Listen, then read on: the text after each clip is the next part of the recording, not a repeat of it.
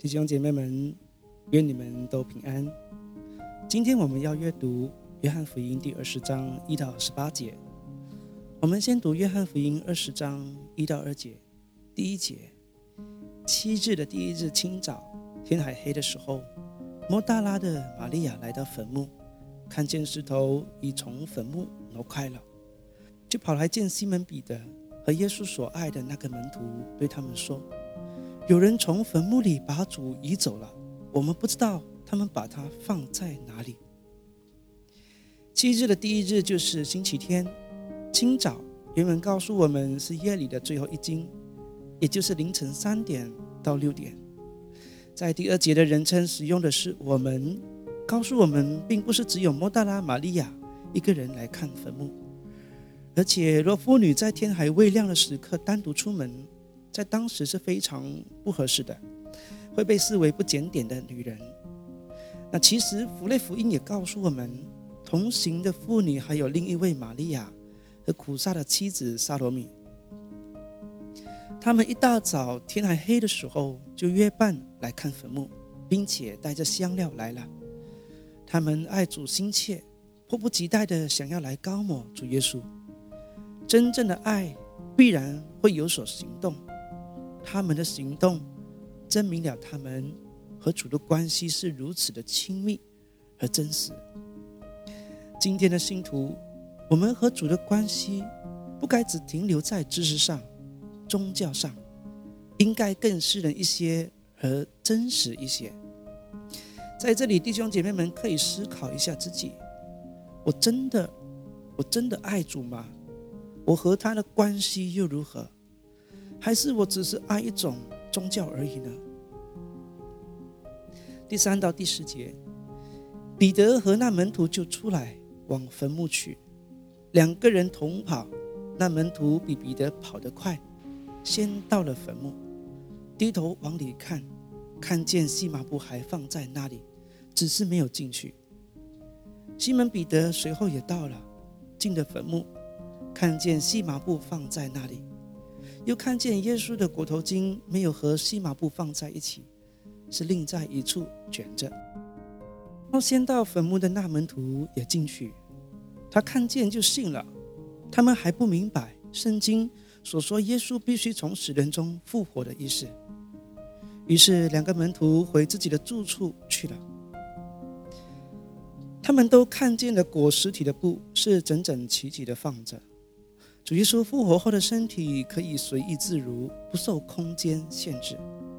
他是直接从布中脱离出来，没有经过拆解的手续，不像死里复活的拉萨路。那时主耶稣吩咐人把缠在拉萨路身上的布解开，而主的复活直接的从内出来，所以布还是很整齐的放着，没有任何的凌乱。也因此第八节说。使徒约翰看见了这个情形，就信了主是复活了。不过他的信应该还是停留在知识上，还不明白耶稣必须从死人中复活的属灵意义。另外，由于裹尸布是如此的整齐，也证明耶稣的身体不是被人偷去了。谁会半夜偷尸体，而且还要把裹尸布整理的好像没有动手过一样？这很不合逻辑。空坟墓、裹尸布都是主复活的证据，更大的证据还在后头，那就是主的显现。十一到十六节，玛利亚却站在坟墓外面哭。她哭的时候，低头往坟墓里看，看见两个天使穿着白衣，在安放耶稣身体的地方坐着，一个在头，一个在脚。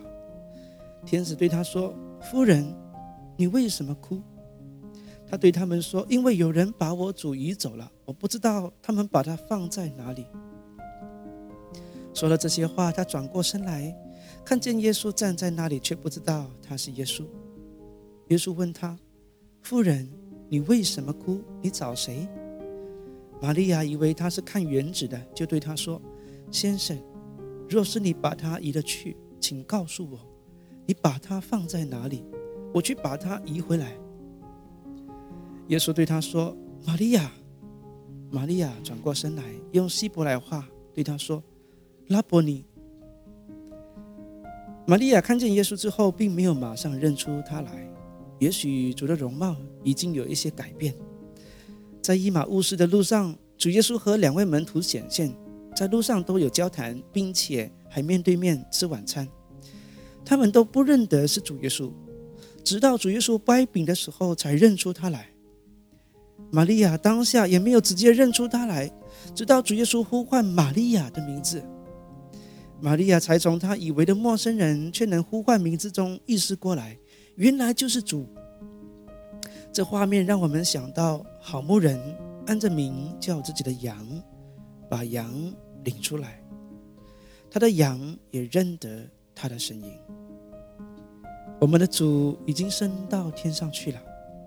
我们不能像初代教会时期那样如此真实的与主相处，但是主耶稣说过，他不会撇下我们为孤儿，他离去以后必要差遣圣灵来到我们当中。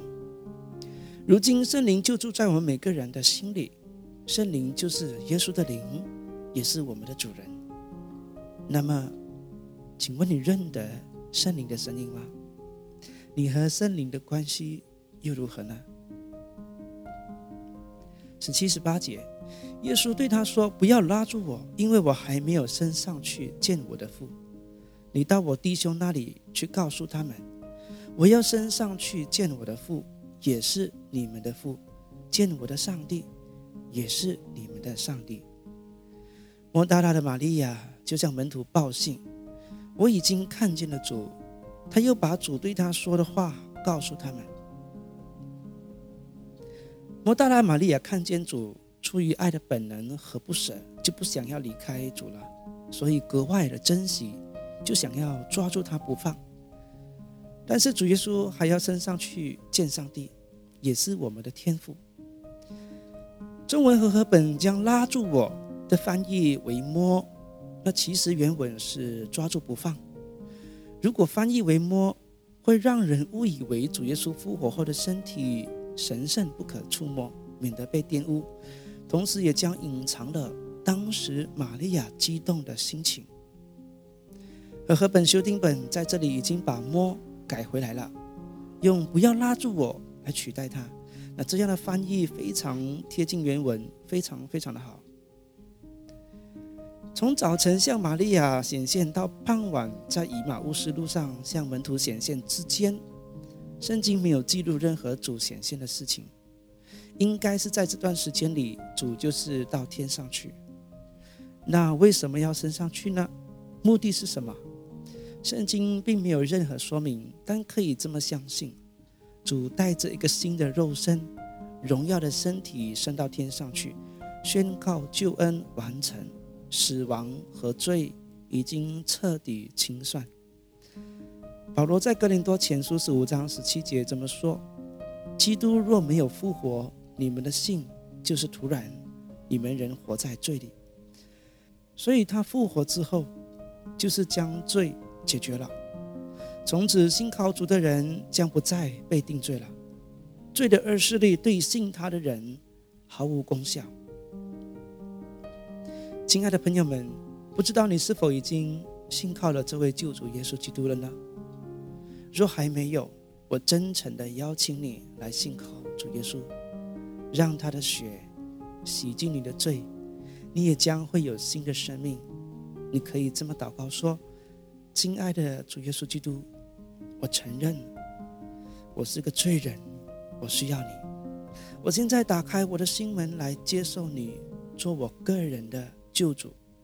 谢谢你为了我的罪死了，又为我复活了。”叫我从今天开始可以有新造的生命。如此祷告是奉主耶稣基督宝贵的名，阿门。好了，今天就先聊到这里，我们下期再见。